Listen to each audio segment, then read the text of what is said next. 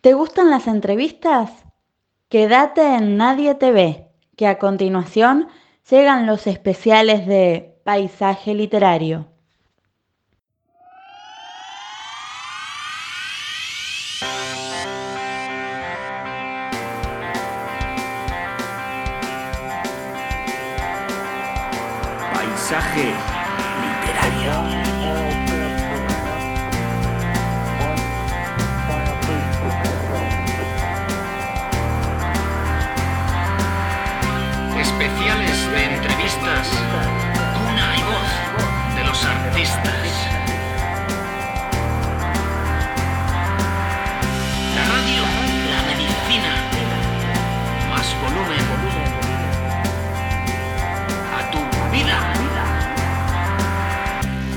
Bienvenido a Paisaje Literario. Muy, muchas gracias y encantado de estar aquí con, con- contigo y con todos vosotros. Y gracias por la oportunidad, claro. No, pero por favor, por favor.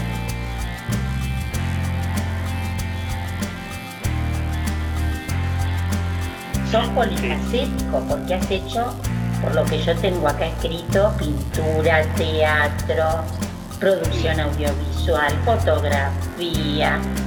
Una de las tantas autoras que sí tenía muchas ganas de entrevistar por la temática del libro. El primer relato, bueno, pues no sé si estará en el libro o no, pero ¿cuál fue eso que te impulsó? Bueno, abro el libro, mi primer relato, el tuyo, ¿no? Claro está.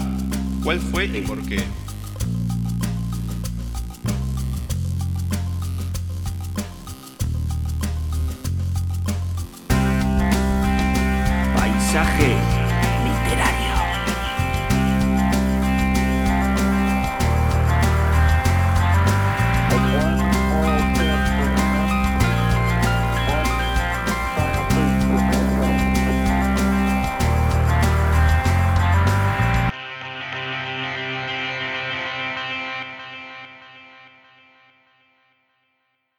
Bienvenidos a un nuevo especial dedicado a las autoras de Les Editorial.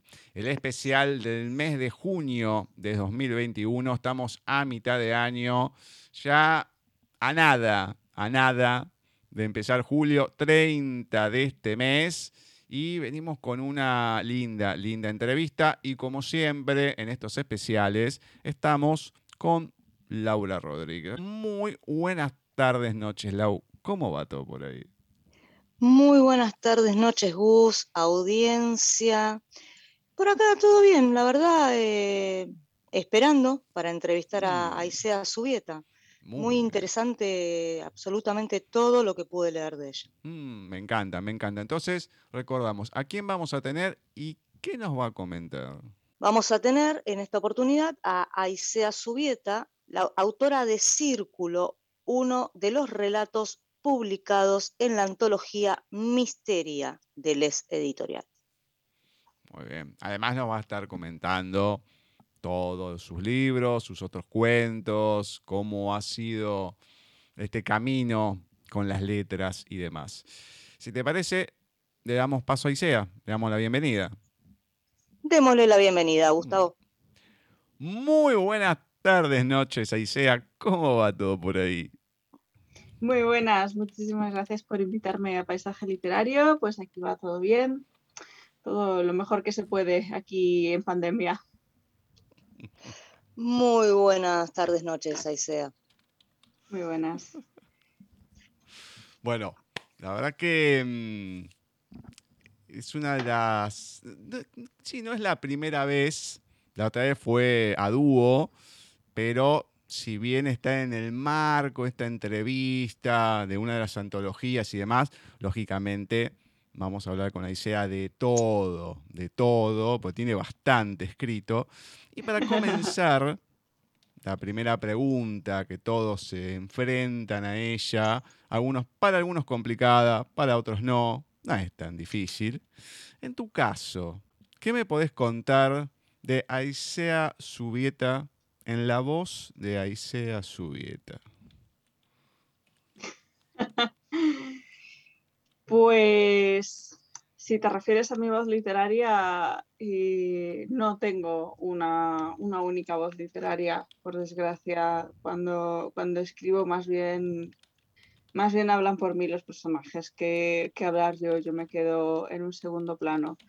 Pero, pero bueno, Aisha Mezubieta es eh, una persona que escribe, que siempre ha querido escribir desde que tiene memoria y que últimamente, en los últimos años, ha conseguido publicar algunas obras, algunas novelas eh, principalmente destinadas a público juvenil de fantasía, ciencia ficción, publicar también en algunas antologías de relatos y cuentos breves y intentar compaginar eso con, con la vida. Aparte de escritora, ¿sos abogada? Soy jurista, no soy abogada. Eso significa que he estudiado la carrera de Derecho, pero no ejerzo ni, ni, me, ni me he dedicado a ello. Estoy ahora mismo, bueno, ahora mismo no, pero prácticamente. Eh, estoy estudiando para unas oposiciones para acceso a, a, un puesto, a un puesto de empleo público de funcionariado y, mientras tanto intentando compaginarlo con escribir. Escribís, por lo que pude ver en tu biografía, ciencia ficción. Y fantasía, sí. Y fantasía, sí. A la hora de leer, eh, ¿qué, es lo que te gusta leer? Pues realmente, aunque me gusta mucho la ciencia ficción y la fantasía eh, y casi cualquier tipo de género, me, gusta mientras esté bien escrito, mientras tenga, tenga algo que me llame, tenga algo que me cautive, tenga personajes bien escritos, tenga una tenga un mensaje que contarme que a mí me resulte interesante y me resulte cautivador. Me gusta leer prácticamente cualquier cosa, desde ensayo hasta ficción histórica. Pero sí es cierto que últimamente, eh, entre el estrés de la, de la pandemia, de los acontecimientos, que son muy, muchos acontecimientos actuales, y, los exámenes de oposición, tengo, tengo más bien poco tiempo para dedicarle, si ya tengo poco tiempo para dedicarle a la escritura, a la lectura todavía menos cuando es por placer. ¿Y cómo fue esos primeros momentos, esos inicios que recordás con la literatura? ¿Y cuándo es el momento que dijiste, mm, me gusta escribir, esto es lo mío, quiero ir por acá? Pues eh, me cuesta decirte un momento concreto, igual que me cuesta decirte cuando empecé a mm, pintar, cuando de, de, peque empecé a garabatear dibujos, o cuando empecé a hablar, o cuando empecé a andar, porque no tengo recuerdos de haber, eh, de haber empezado en algún momento que no fuera como parte de un juego, como parte de una cosa que a mí me gustaba de muy pequeña y que yo realizaba porque me resultaba placentera y veía, yo leía libros escritos y pues claro, pues como no iba yo a intentar jugando eh, escribir también. Eso fue algo que también siempre se, se alentó por parte de mi familia desde que era muy pequeña. Pero durante mucho tiempo sí que fue un sueño frustrado, fue algo que yo pensé que no iba nunca a dar frutos, que nunca iba a llegar yo a publicar nada, ni que me iba a poder leer alguien, sino que iba a permanecer siendo, siendo siempre algo para mí.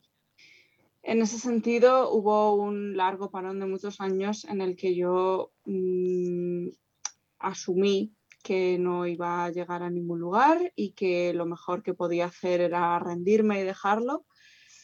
Pero mm, resultó que no, resultó que después conocí a gente más o menos de mi edad, más o menos con sueños similares y con trayectorias similares, que sí que estaban empezando a dar sus primeros pasos en el mundo editorial, empezando sus primeros pinitos, incluso teniendo publicaciones, teniendo éxitos.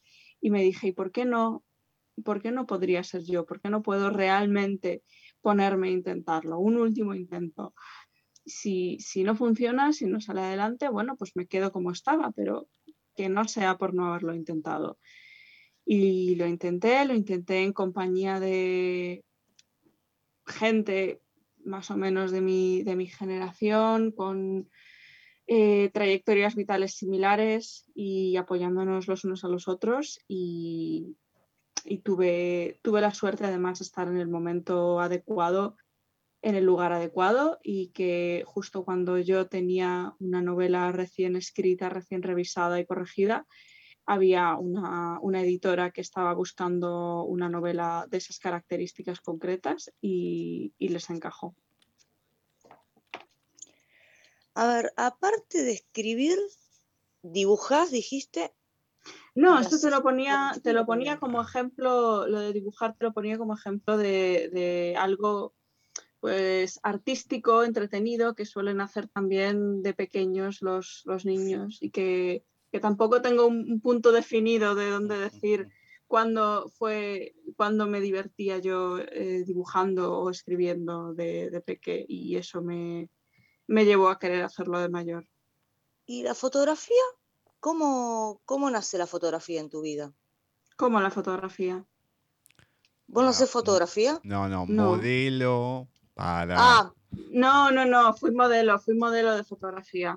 Bueno, bebé, tiene 28 años, fue modelo. Es escritora. Está bien, pero ¿cómo, cómo surge eso de ser modelo para fotografía artística y demás? Porque no es algo común tampoco. Ah, a mí por lo menos nunca me pasó que me pedí. Y si me decían, olvídate, ni, me prestaba porque no, no estoy para eso. Con tu belleza, con tu belleza. Pues eso surgió también dentro de, dentro de otros ámbitos del mundo de, de la, costura artística y de la, representación teatral a la que no llegué a dedicarme nunca. Pero dentro de esos ámbitos pues también se mueven muchas personas que, eh, que se dedican a la fotografía y que buscan eh, modelos de manera... Eh, con remuneraciones más o menos, es decir, a veces se dan lo que se conoce como intercambios, eh, se intercambia la labor del fotógrafo por la labor del modelo y no hay un intercambio monetario eh, entre manos.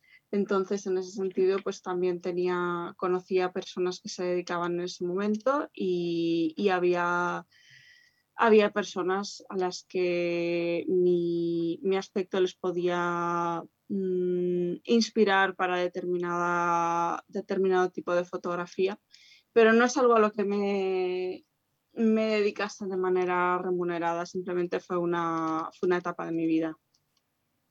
Bueno, todo es experiencia, todo sirve para algo y más cuando uno escribe, uno digo en tu caso, no, no por mí, ¿no? En general, la gente que escribe todo sirve como, como un disparador. Y hablando de, historias y disparadores, empecemos por los cuentos. Tenés varias publicaciones en antologías y demás. Vamos a dejar para lo último a Misteria, pero contame sobre tus cuentos y las publicaciones que has tenido en antologías y demás. Pues en antologías fue precisamente donde empecé publicando. Eh, después de este periodo de tiempo en el que estuve sin escribir, mm, intenté retomarlo con el formato corto, en formato de relato o de cuento corto, simplemente porque sabía que si me ponía a intentar retomar algún proyecto de novela de los que yo tuviera guardados en el cajón, iba a ser eh, extraordinariamente difícil, igual que lo sería si yo fuera una persona que quisiera correr una maratón desde una muy baja forma física. Primero hay que empezar, mm, no necesariamente digo que los relatos sean más sencillos, pero sí son más cortos. Entonces, es eh, por, por una pura cuestión de tiempo poder practicar eh, escribir relatos lleva menos tiempo que practicar escribir novelas por la pura extensión que tienen y por el puro tiempo que eh, requiere escribir uno y otro.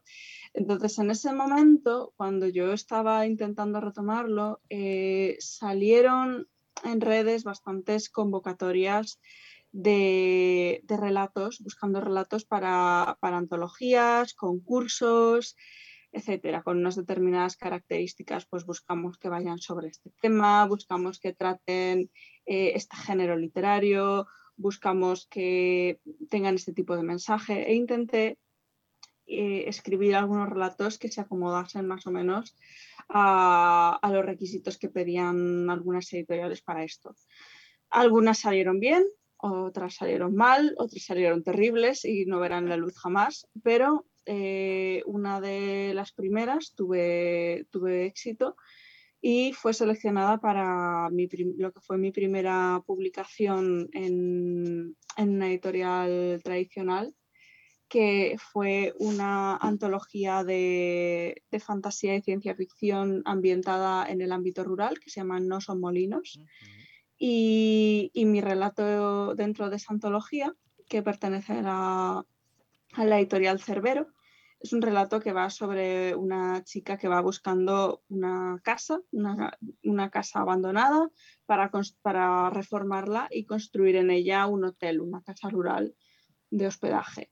Entonces, eh, pues descubren no tanto ya que la casa está encantada, sino que está más bien encantado el pueblo o tal vez lo que está encantado sea ella. Y, a raíz de ese relato que se publicó en aquella antología a finales de 2017, si mal no recuerdo, si diciembre creo que fue, pues me envalentoné, empecé a escribir más relatos, a intentar ponerme más en forma, a intentar eh, enviar a más convocatorias que se abrieran eh, la mayoría, por supuesto, ya os digo, no tuvieron éxito, pero hubo algunas que sí.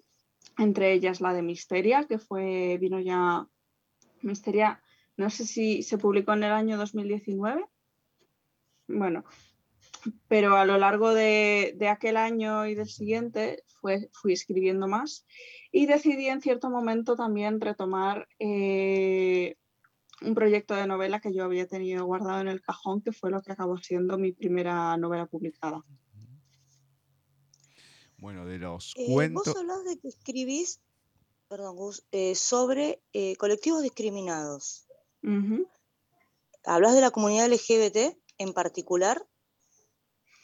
Procuro en lo que yo escribo representar realmente lo que es la, diversidad del mundo. Lo que más conozco íntimamente y mejor puedo representar de una manera más certera y de una manera más respetuosa, por supuesto, es la comunidad LGBT, pero también procuro que eh, haya representación en aquello que escribo de todos aquellos colectivos que típicamente no se ven representados en, en la norma, en todo lo que se sale de, la norma, todo lo que se sale de la supremacía blanca, todo lo que se sale de mm, las historias del canon clásico que se nos ha contado siempre.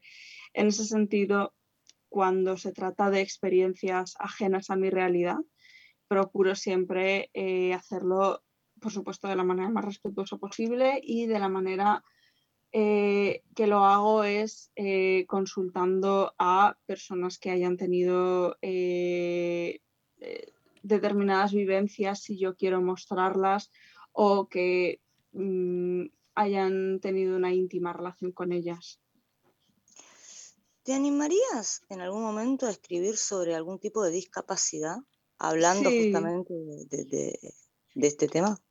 Sí, sí, sí. De hecho, mi segunda novela publicada, que se publicó en 2020, es una novela de eh, fantasía urbana ambientada en la actualidad, bueno, actualidad previa a la pandemia, que ya tenemos que hacer una distinción, en la que la protagonista es una chavalita de 16 años que va en silla de ruedas, perdió las, las piernas en un accidente de coche y descubre que en un en un edificio antiguo de Madrid, así señorial, viven escondidos unos vampiros. Y les consulta a estos vampiros, oigan ustedes, ustedes saben convertirse en murciélagos y volar. ¿Creen que sería posible transformarme a mí también en vampiro para que yo pudiera volar?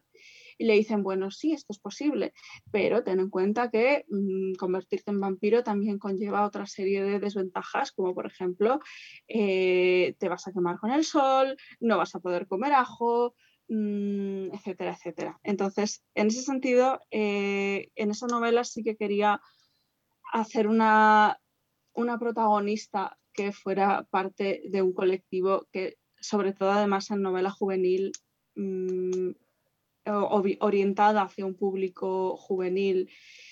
No se suele dar, eh, sobre todo en novelas que hablan de cosas aparte de, esa discapacidad. Esta novela es una novela que principalmente habla sobre la importancia de la familia, la familia que uno construye y la familia que, uno, que a uno le ha sido dada mm, por gracia divina, eh, con la que le toca lidiar y pues simplemente resulta que la protagonista va en silla de ruedas y por supuesto tiene problemas específicos que no tendría una protagonista que mm, no tuviera una silla de ruedas y no la utilizase, pero también tiene mm, sus cualquier otro tipo de, de, características únicas que la hacen que la hacen a ella el personaje que es. Como todo individuo. Efectivamente. Te consulto por dos de tus antologías. Una me gusta por la temática, me llama la atención, que tiene que ver con todo el mundo de Shelley. Contame cómo fue esto.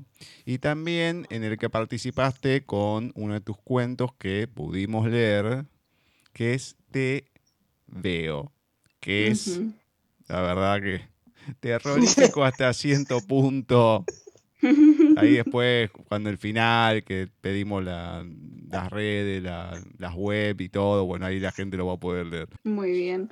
Eh, el, relato sobre Mary Shelley eh, vino de nuevo por una, una convocatoria de una antología que quería ensalzar la figura de Mary Shelley y quería hablar de ella como autora y como persona. Entonces, eh, yo un dato que conocía de Mary Shelley, que es bastante poco conocido, es que entabló amistad a lo largo de su vida con una persona que eh, voy a hablar de ella en términos neutros de género porque eh, no se le puede preguntar, es una persona que lleva 200 años muerta, y no se le puede preguntar si se identificaba como mujer, si se identificaba como lesbiana, como hombre trans, de qué manera se identificaba, pero es una persona a la cual la sociedad percibía como mujer y que se disfrazaba, se vestía de hombre para hacerse pasar por hombre y publicar como hombre. Entonces, eh, era amiga de esta persona y la ayudó a procurarse unos pasaportes falsos para poder eh, escapar de Inglaterra e irse a Francia, que en la época era bastante más liberal con ciertas cosas eh, por el estilo. Y la, realmente en el relato esa cuestión eh, aparece de manera tangencial. El relato va sobre que se, eh, en el futuro, en una, en una, idea de ciencia ficción, se, se, crea lo que viene a ser una especie de parque temático sobre figuras célebres del arte, mm, en el que se trae de vuelta a la vida a estas personas célebres a través de su arte. Meten sus libros o sus cuadros o sus esculturas en una máquina y a través de ello extraen la, conciencia, el alma del artista y pueden eh, mm, mostrarlo tal y como era dentro de lo que su obra de arte les ha, les ha podido mostrar de esa persona. Entonces, dentro de ese, dentro de ese contexto, pues eh, Mary Shelley se revela contra, contra esta situación a la, que se la, a la que se la somete, ser parte de una especie de parque temático de atracciones y de diversiones para la gente una vez muerta. Y, y aparte de esto, pues aparece tangencialmente esta persona que era, que era amiga suya, etcétera.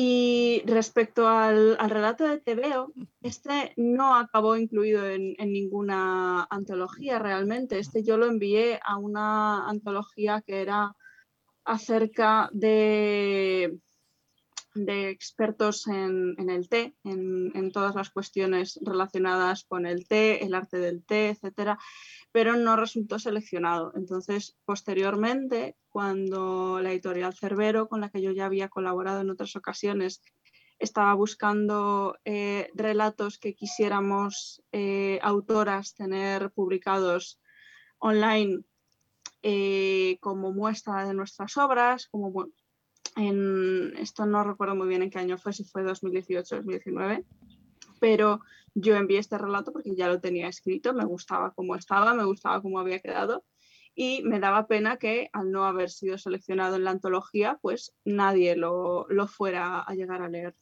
Entonces te veo, eh, te veo, es, un relato que también tiene un poco de mí en el sentido de que eh, yo mm, llevé a cabo una operación de, de láser para, reducirme la miopía. Y, es un poco, eh, lleva un poco de esas experiencias en el sentido de que yo estuve en, cierto, en cierto punto eh, investigando sobre los requisitos para poder ser piloto de avión o para poder ser azafata y uno de los requisitos que, que exigían era que debías tener la visión perfecta eh, incluso si te habías operado la visión con, láser, no te, no te, permitían acceder a esta profesión. Y, nada, y esto sumado a, que tenía que tener una temática sobre el té, pues eh, se me ocurrió un relato de terror en el que eh, su protagonista mm, quería ser piloto de avión, no podía porque tenía una miopía elevada, tampoco podía operarse. Y entonces eh, se dedicaba a tomar un té misterioso con propiedades mágicas que le habían prometido que le mejoraría la visión, le daría más visión. Entonces, este té lo que, lo que acababa ocurriendo, no sé si, si, si dar spoilers, si dar, si destripar el, relato. No, no, no, no, que lo lean. Que, lo, lean, que lo lean. Además que este está, ya os digo, está en la página web de, la editorial, se puede leer en abierto. Lo vamos a compartir, lo vamos a compartir. Igual no es eh, muy, muy, muy de terror para mí. estaría, bueno, si a vos te parece que no. de asquito más que de terror. sí. Hay que pasar por eso. La historia nos olvidará. Perdón, Gus. Sí. La historia nos olvidará. ¿De qué trata? Pues la historia nos olvidará es un relato eh, que fue incluido en la primera antología de cuadernos de Medusa de la editorial Amor de Madre, que iba sobre precisamente todas aquellas personas que acaban siendo olvidadas por la historia porque la historia la escriben los vencedores siempre. Y usaba para, hablar sobre esto la figura de, en, la Primera Guerra Mundial, un, joven soldado trans y una enfermera lesbiana que le ayudaba a procurarse una, identidad falsa y a poder y, a curarlo después de que, de que había sufrido unas heridas. Entonces, eh, hablaba también un poco sobre eso, sobre cómo eh, todas las personas que a lo largo de la historia han tenido que ocultar sus identidades, han tenido que eh, esconderse detrás de otras o han tenido que fingir ser quienes no eran para sobrevivir, pues la historia, la historia los olvida y, eso, es, eso es un hecho. Pero y, durante, la, durante el relato estos personajes confían en ello, confían en que la historia nos olvidará, nadie reparará en nosotros y podremos seguir viviendo tal y como se espera de nosotros que vivamos. Bueno, hay uno más que quiero que me comentes antes de Misteria, que es de España Punk o Hispana Punk, como le han puesto. Bueno, coméntame sobre, porque ahí con la sinopsis me llama bastante la atención y quiero que lo, lo comentes también cómo fue esa experiencia. Pues esto de nuevo fue un, fue un relato para una, para una antología que efectivamente se llamaba España Punk que tenía una premisa muy curiosa. Tenía, la antología tenía la premisa de que debían estar todos los relatos basados en, canciones de, Rafael. Y, y, en este caso, eh, yo escribí un, relato basado en la canción Ese hombre que tú ves ahí. Esa era toda la premisa del.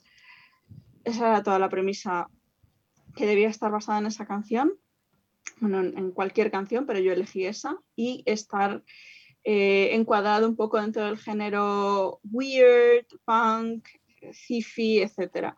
Entonces yo hice allí una especie de... Mm, cuestión en la que había dos narradores simultáneos, pero en realidad eran la misma persona, hablándose uno a él mismo en el pasado, y hablaba un poco sobre las terapias de conversión que eh, se da para las personas LGBT, y cómo eh, era la historia de una persona, de un hombre gay que había eh, llevado a cabo mm, había, había, sufrido una terapia de conversión, había, se había sometido a ella y eso le había hecho que olvidase quién era anteriormente y que se percibiese a sí mismo como una sombra, un espectro que le perseguía eh, sus propios recuerdos.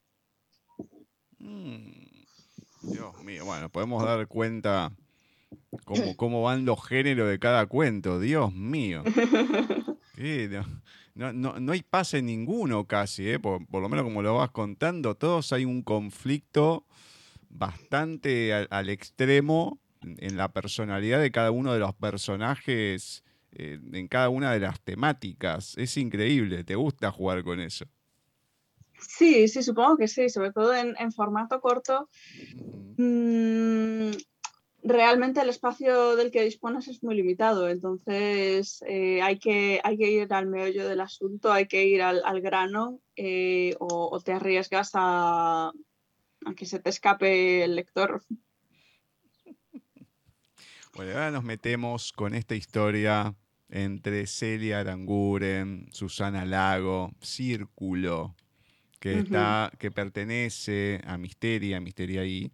Entonces, comentame también cómo fue el participar de Misteria en esta antología de editorial, cómo es que surge Círculo y la historia en sí.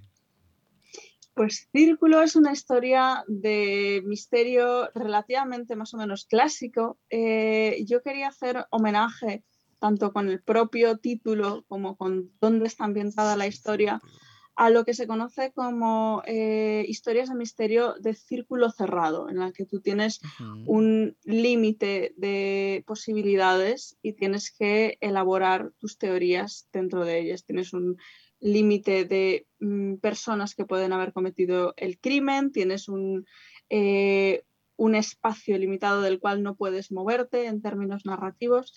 Y en este caso eh, yo eso lo llevé a lo literal. Es una historia de misterio eh, que se desarrolla en el círculo polar ártico, en una, en una base, el círculo polar antártico, perdón, en una base, una base antártica, durante pues una, tormenta, una tempestad temporal que no permite a las personas que son parte del elenco de personajes salir de allí. Entonces tienes un círculo cerrado de personajes, tienes un círculo polar antártico y tienes una, eh, un lugar físico del cual no pueden moverse ni salir y dentro del cual el, lector debe hacer sus teorías para figurarse quién ha sido el asesino, quién ha, quién ha cometido el crimen, porque por supuesto hay un crimen, porque se trata de, una, historia bastante clásica de, misterio y quería, quería hacer ese tipo de, homenaje al misterio clásico, al estilo Agatha Christie, pero llevado al, presente, claro. es, eh, es escalofriante. Sinceramente es escalofriante lo de, lo de círculo. eso, sí, eso sí es terror.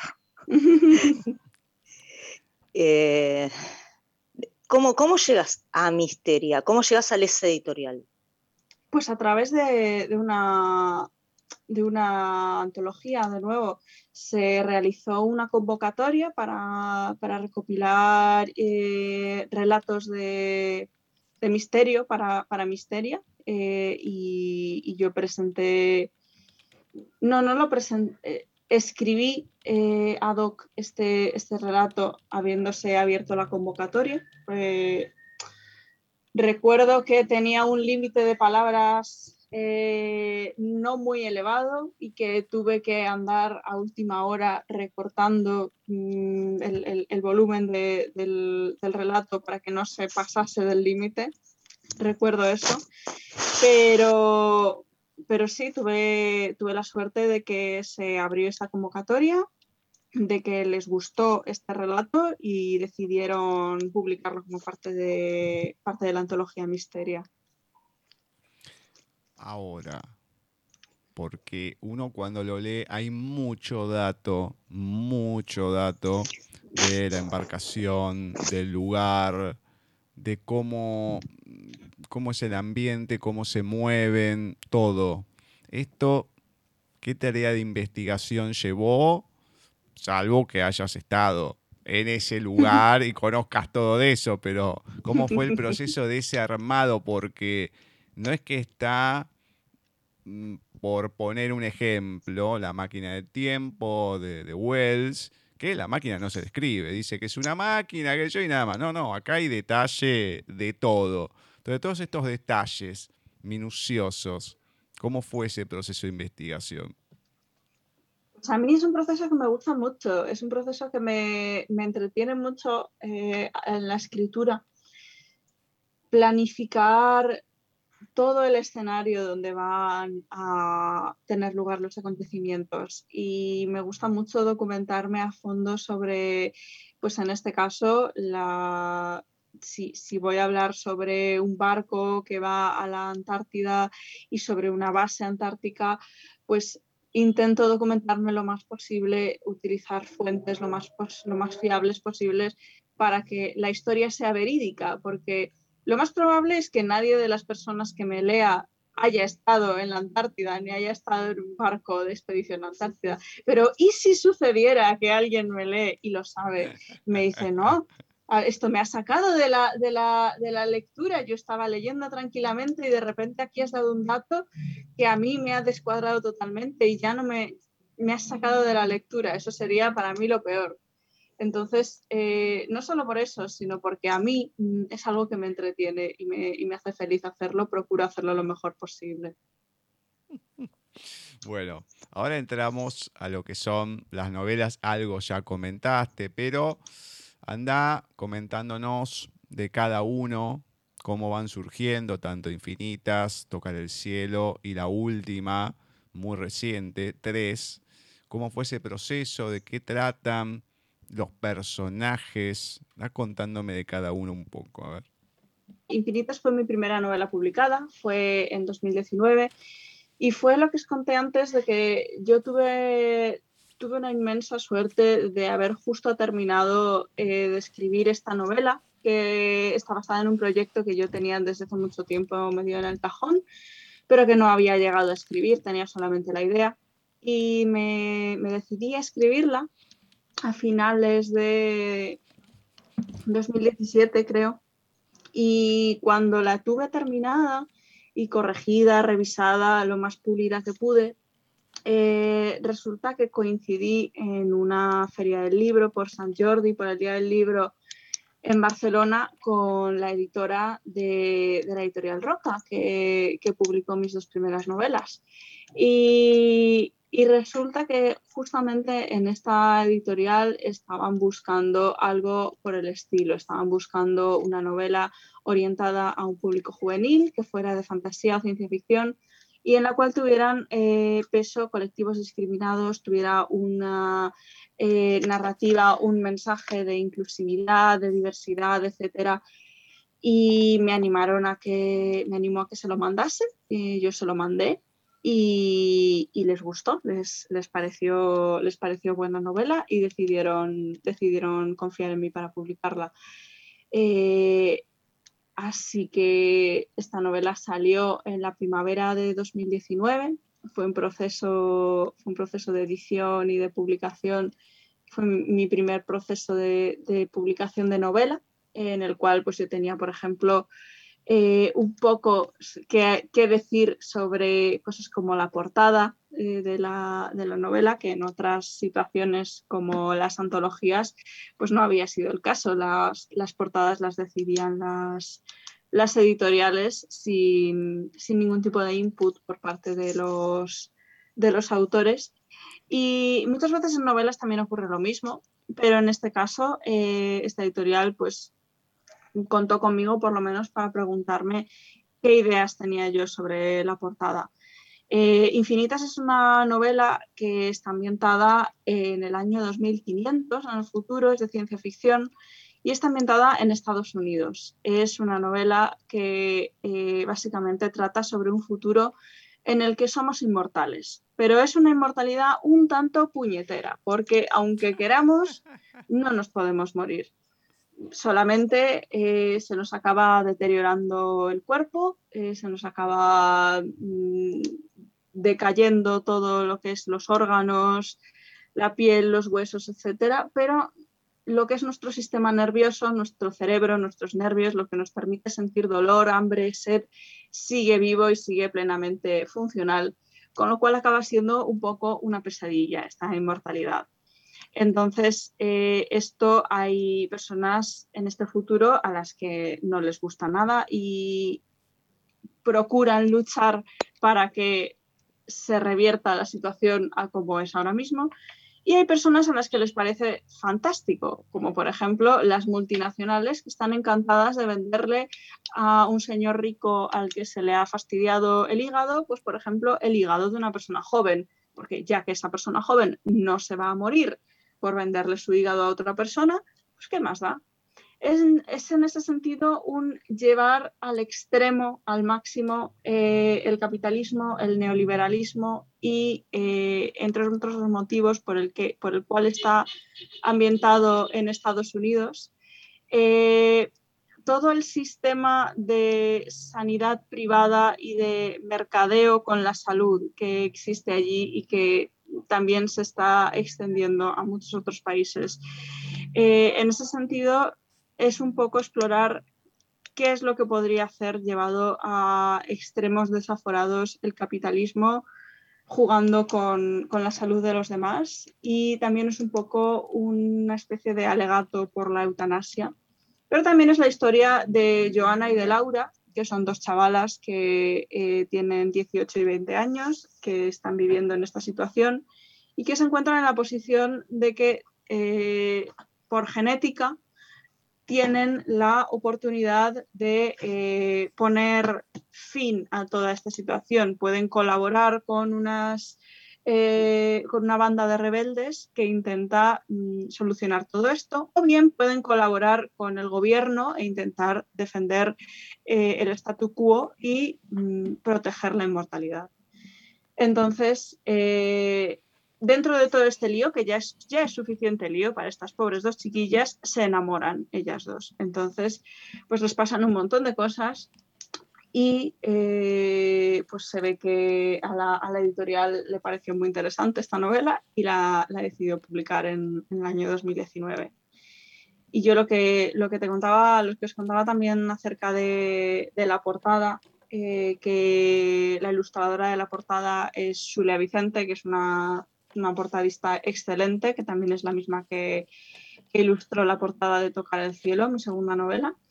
Mm, una de las cosas que yo eh, quise insistir en, la portada, ya que tenía la oportunidad de, eh, de, tener voz en ese sentido, es que quería que en la portada aparecieran las dos protagonistas dadas de la mano, no necesariamente en actitud romántica, pero sí quería que estuvieran dadas de la mano.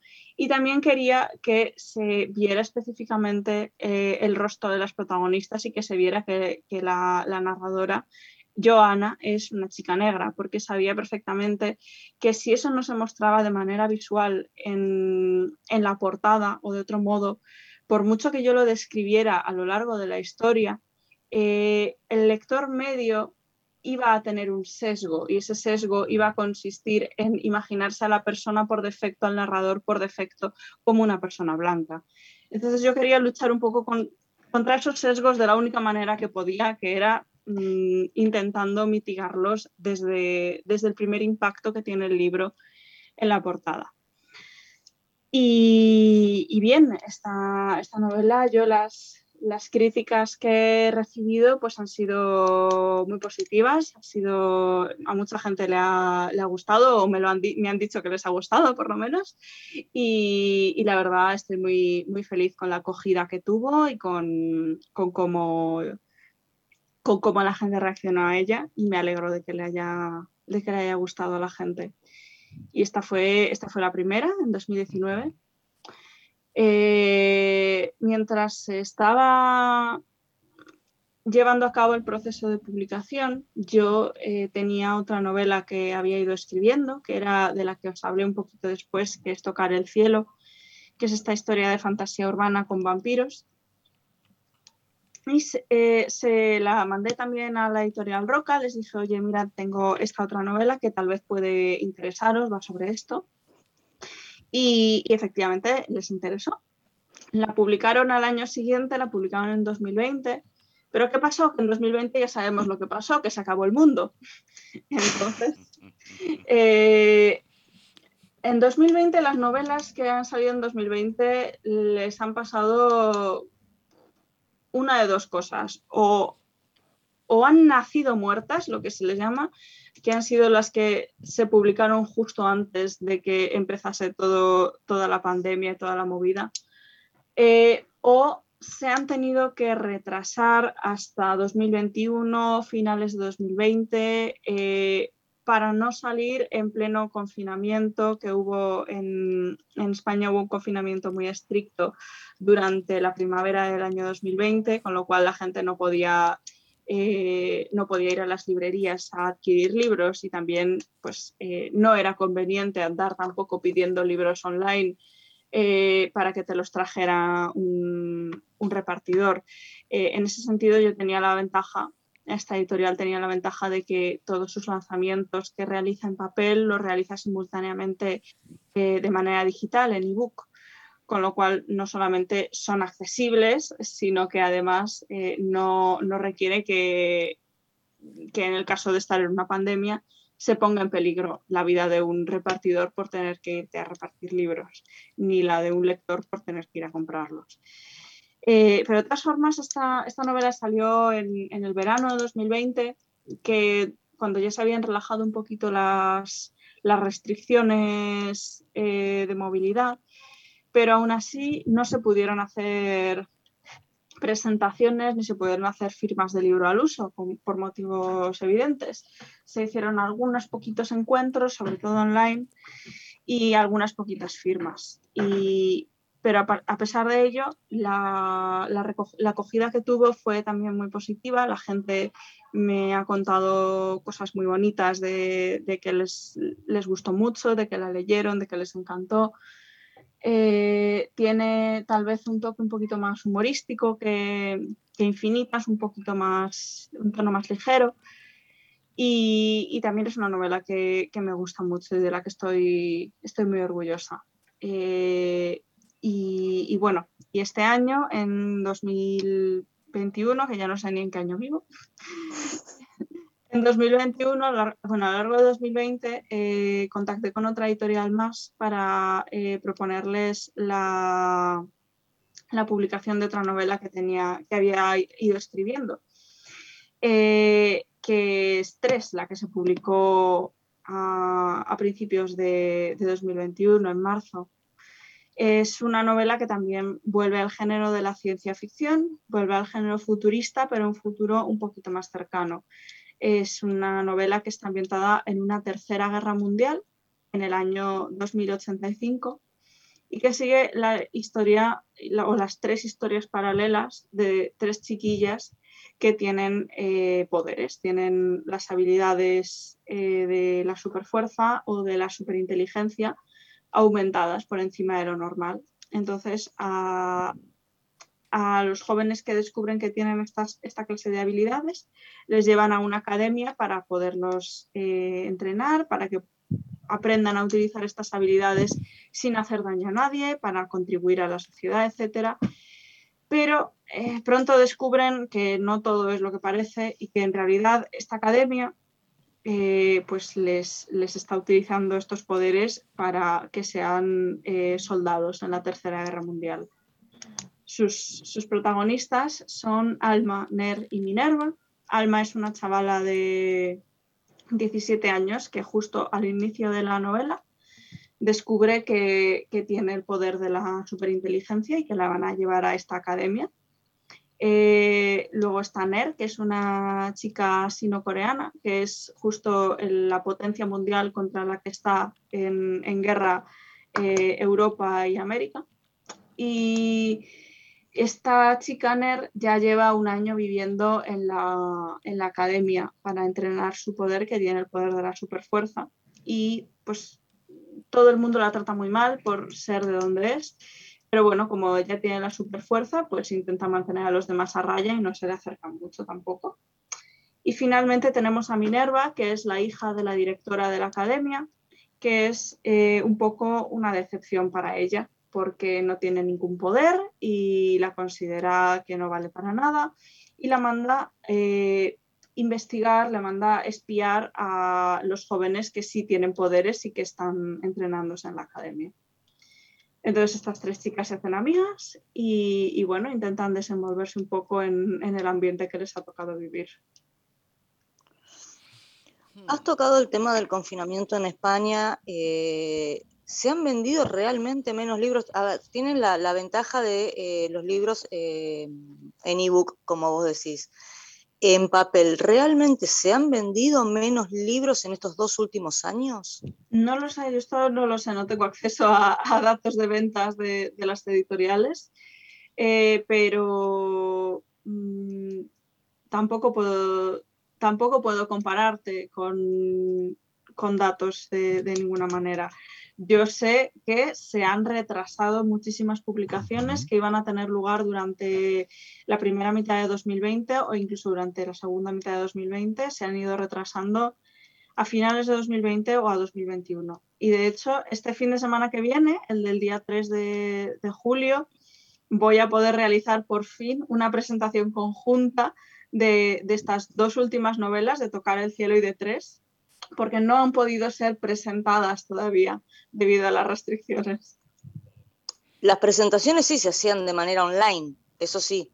Algunas, algunas. Eh, algunas se, estaban realizando de manera online, otras, dependiendo de la editorial, dependiendo de, lo que quisiera hacer, pues mm, no se hacían, no se hacían a medias era un tiempo bastante confuso porque realmente yo creo que nadie estaba preparado para esto y nadie sabía muy bien lo que hacer. Yo hice algunas presentaciones online en algunos sitios, eh, algunas librerías se ofrecieron, mm, algunas ferias en algunos momentos en los que era seguro viajar eh, se pudieron hacer, pero era muy confuso todo y nadie, nadie sabía lo que hacer, ni las editoriales, ni los autores, ni los libreros, ni nadie ni las personas en general. nadie, nadie. Sí, yo tengo la experiencia con otras editoriales, más que nada Ediciones Russer, que, es de un amigo, que hacemos entrevistas. Se lanzaban libros, pero apenas había alguna apertura, tac, aprovechaban. Y después te cerraban, o, a lo mejor estaba cerrado entre las mismas ciudades o comunidades. Entonces, bueno, se hacía, pero mucha gente no podía ir porque eran de otros lados. Y claro, lo más fuerte que tiene la venta del libro, por lo general, es en la presentación, que puede ir gente y demás. Es lo más interesante. Además que, bueno, pueden ser amigos, conocidos, pero te llevas el libro autografiado y demás. Después si lo vas a comprar, obviamente que es otra cosa. Es como que motiva ir y comprarlo y demás. Genera otro ingreso. Exacto, exacto, exacto. Bueno, ojalá que, que, la gente vaya y se interese, ya que si van a ser varias, bueno, mejor y bueno, y hace un movimiento, no digo que suplante lo que no fue durante el 2020 y parte de este 2021, pero bueno, algo, ¿no? Para, para que sea un poquito para cada uno. Mm, sí, sí, estaría bien. Y Teniendo en cuenta que escribís tanto historias cortas como largas, o sea, escribiste novelas y escribiste relatos. Sí. ¿Qué es lo más complejo de escribir? Complejo, a ver, complejo yo creo que tengo que decir las novelas simplemente por pura extensión. No que sean más difíciles de escribir, ojo, porque para mí escribir un buen relato es dificilísimo porque requiere que todo funcione a una escala mucho menor. Es como construir una, una pequeña miniatura. Eh, tienes que manejar unas herramientas mucho más delicadas. Tienes cada palabra cuenta, cada letra cuenta.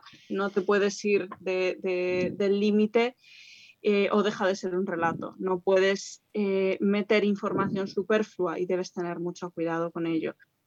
En cuanto a novela, yo creo que es compleja simplemente por su extensión, por la cantidad de tramas que debes manejar.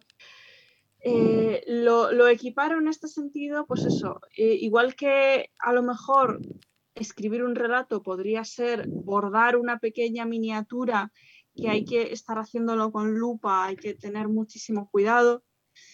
Quizás escribir una novela sea como hacer un, tapiz en un gran telar. Tienes que manejar todos esos hilos con tener eh, en cuenta que no se te descuadre ninguno, que mm, si se te va uno ya la imagen que intentas pintar se te, se te puede de- desdibujar por completo y requiere un esfuerzo de tiempo y de constancia y de dedicación eh, mayor simplemente de nuevo por la extensión. Requiere una, una rutina, requiere estar escribiendo no necesariamente todos los días, pero sí requiere poner ese esfuerzo y no dejar de ponerlo. Ahora, antes de, de pedirte las redes, etcétera, etcétera, etcétera, ¿nos podrás regalar algún fragmentito, tanto sea de, de la novela o de algún cuento, de lo que vos quieras y se pueda? Claro que sí. A ver, pues, ¿qué, qué- qué os, qué os- qué os gustaría más? ¿Qué os gustaría más? A mí todo, pero... Ah, si querés A mí, podemos... le- léeme las tres novelas completas, yo contenta. Claro. Eso es No, un poquito difícil. Si querés puede, puede ser la última que va a estar la presentación, ahora el 3 y demás. Bien, voy a, voy a cogerla un momento, que la tengo aquí en la estantería. Dale. Pues tres, que ya os digo, es una novela que está escrita precisamente a tres voces. Cada una de las narradoras eh, van alternándose capítulos en cada una de las voces. Intento, procuro que, que sean voces eh, reconocibles lo suficientemente como para que puedas, al leer un- un- uno de esos capítulos, saber quién está hablando, saber quién está narrando. Es una novela que también que yo sepa, la gente que, que la ha leído eh, me está contando cosas muy buenas y, y estoy, estoy muy contenta. Creo que, creo que a mí me habría gustado mucho eh, si, si lo hubiera leído a, a la edad mm, a la que está destinada este libro. A ver, ¿qué puedo leeros? ¿Qué puedo leeros? Es que es, es- es difícil elegir un, un- un- un fragmento que... La primera que- parte cuando se encuentran las tres, o que están dos y se encuentran con la otra, ahí es el primer encuentro, Vale. salvo que devele algo, ¿no? Obviamente. Vamos a ver, vamos a ver. Vale, pues os voy a leer un, un pequeño, un pequeño diálogo con partes de, de narración que, es cuando es al final del capítulo cuando se cuando efectivamente se encuentran las tres y tienen una conversación. Dice Alma, que no me molestas, de verdad. Si he venido aquí es porque he querido, porque quería hablarte y conocerte hacer lo que no llegué a hacer en el instituto. ¿Me darás otra oportunidad? Minerva baja la cabeza y no sé si está sintiendo. Bueno, dice. Genial. Meto una mano entre los barrotes. Minerva se queda contemplándola un momento antes de entender lo que le pido, de alargar también la suya y sacudírmela. Tiene los dedos fríos y mojados, y apenas me agarra la mano de tan suave que se siente. Sonrío, se la aprieto yo más fuerte. Ella tarda unos instantes en imitarme. Los mofletes se le encienden, colorados como manzanas. ¿Ves? ¿Ves cómo no pasa nada? digo. No tienes que preocuparte, está todo bien. Y Ner es simplemente que es así de cabezota. Ya le estoy pillando el tranquillo, de verdad. Creo que en el fondo es buena gente. Pues a mí me da miedo, susurra Minerva. Pero no se lo digas, por favor. Tranquila, le suelto la mano. Ella se queda mirándose la palma. ¿Sabes una cosa? Lo he calculado. Hay un 90% de probabilidades de que nos hagamos amigas. ¿Y el 10% restante? dice Minerva. ¿De qué es? Me entra la risa. Venga, va, voy a decir una tontería. ¿De que nos hagamos algo más que amigas? Muy bien, muy bien ahí. Ahora, no quiero pasar desapercibido algo. Te pasa A la ver. mano a través de los barrotes. Eso es, eso es. Mm, Hmm, Ya os dije que era una academia en la que tenían a estos chavales un poco. sí.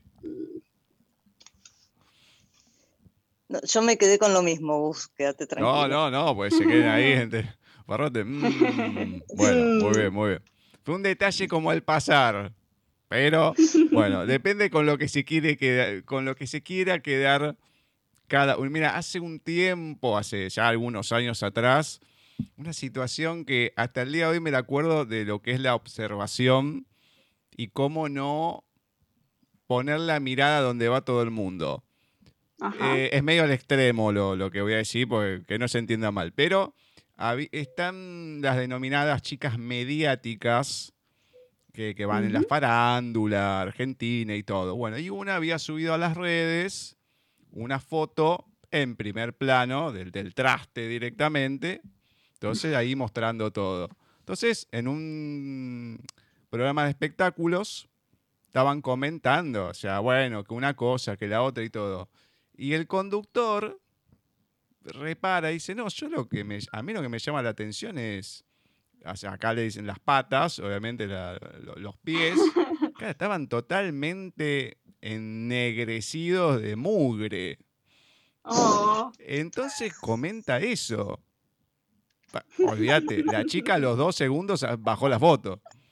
ay, ay, ay. Pero ay, vos ay. fijate cómo el tipo no se quedó solamente con lo que estaba en primer plano.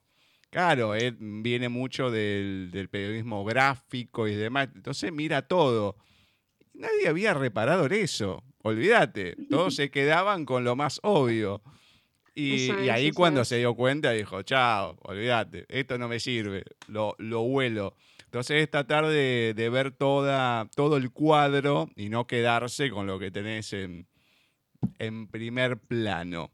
Es así, muy bien, muy bien. Ya para, para muestras eh, hace falta un botón y es suficiente. Este. Me encanta, me encanta. Bueno, ahora sí, Aisea, comentame la gente dónde te puede escribir, dónde te puede encontrar, cuáles son tus redes, página, dónde pueden encontrar tus libros, todo. Pues veréis, eh, tengo, principalmente estoy activa en Twitter, es, la arroba es hm-zubieta con Z y con B. Eh, mi Instagram es, es lo mismo y tengo, tengo una página web de autora que es una, la dirección es un poco larga y farragosa porque es una, es una web de estas gratuitas que te haces con Wix. Ajá. Entonces es un poco farragosa, pero es, como es mi nombre, es aiseamzubieta.wixsite.com barra autora. Esto lo, lo podréis a lo mejor poner de, de forma que, que lo pueda visitar la gente, no lo sé, pero supongo que si buscáis Aisea M. Zubieta eh, y autora o los, o los títulos de los libros eh, aparecerán. Los libros, eh, sé que en prácticamente cualquier librería de, de España se pueden encontrar las, las novelas. Por desgracia, muchas de las editoriales españolas parece que tienen un poco de alergia a la hora de distribuir su catálogo al otro lado del charco. Mm. Entonces, eh, realmente para encontrar las novelas en, en países eh, americanos, pues aparte de Amazon o de librerías de importación, la verdad es que no sé dónde, dónde se pueden encontrar. Pero... Ya que decís que no sabes, eh, dentro de las páginas de las mismas editoriales, las páginas de las mismas editoriales no suelen eh, tener a la venta los ejemplares, las novelas. Suelen tener enlaces a dónde se pueden encontrar. Eh, es posible que esos enlaces eh, sirvan para, para encontrarlas desde otros países, pero no puedo garantizar nada, no, lo, no lo sé. Supongo que dando, dando los datos de, de mi nombre y del título de la novela, se podrían, se podrían buscar en o se podrían encargar en librerías que puedan hacer, hacer pedidos de, de editoriales españolas, no lo sé. bueno, ahí sea mm. un enorme placer haberte tenido en estos especiales de paisaje literario. Muchas gracias, ha sido un placer estar aquí. Bueno, dice ya, la verdad que un gusto enorme. Costó un poco al principio organizarnos y demás, pero bueno, se pudo Bueno, hacer, nos pudimos poner de acuerdo. Sí, eso, pero no pasa nada. Lo, lo importante es que al fin se, se logró, pudimos compartir este tiempito, tenerte acá, no solamente Sí. con lo que es la antología de Misteria, poder hablar de todo, ¿no? Sobre vos, sobre las otras historias, sobre los cuentos. No tocamos todos, pero bueno, ahí en, en tu página están, lo vamos a compartir, que la gente se meta, se interese y que se anime porque por lo menos lo- los cuentos que leímos están buenos. Y eso sí es una muestra de todo lo que viene después, bueno, vale la pena. Bueno, vale la pena. Muchísimas gusta. gracias. No, por nada. Así que cuídate mucho, a seguir adelante y bueno, cualquier otra publicación que, que haya y demás, nos avisás. Y bueno, y acá siempre hay lugar. Claro que sí. Un abrazo muy fuerte. Dale, besos. Hasta Besos. luego. Un beso. Así ha pasado por nuestros especiales dedicados a las autoras del Les Editorial. Ahí sea Subieta, que nos estuvo presentando toda su obra. Lógicamente, su cuento Círculo, perteneciente a Misteria. Y muchos cuentos más, historias. Una linda entrevista. La verdad, una entrevista interesante, diferente, porque más allá de, hablar de círculo, nos contó sobre prácticamente toda su carrera como escritora. Sí, que no es muy extensa, lleva pocos años, pero con bastantes publicaciones. Eso es lo interesante. Le recordamos a la gente que Infinitas, Tocar el Cielo y Tres son los libros que tiene publicado. Las novelas, bueno, ahí después les vamos a, ahí les vamos a compartir los enlaces y todo para que los puedan conseguir, pero si ponen Aisea Subieta, Aisea con H, pueden encontrar su página. Aisea Subieta o Aisea, si ponen en Wix, la van a encontrar y ahí tienen todos los datos, los enlaces, las editoriales, todo. Y algún que otro regalito también que pueden encontrar para leer de ella. Así que muy, muy, muy, muy completo.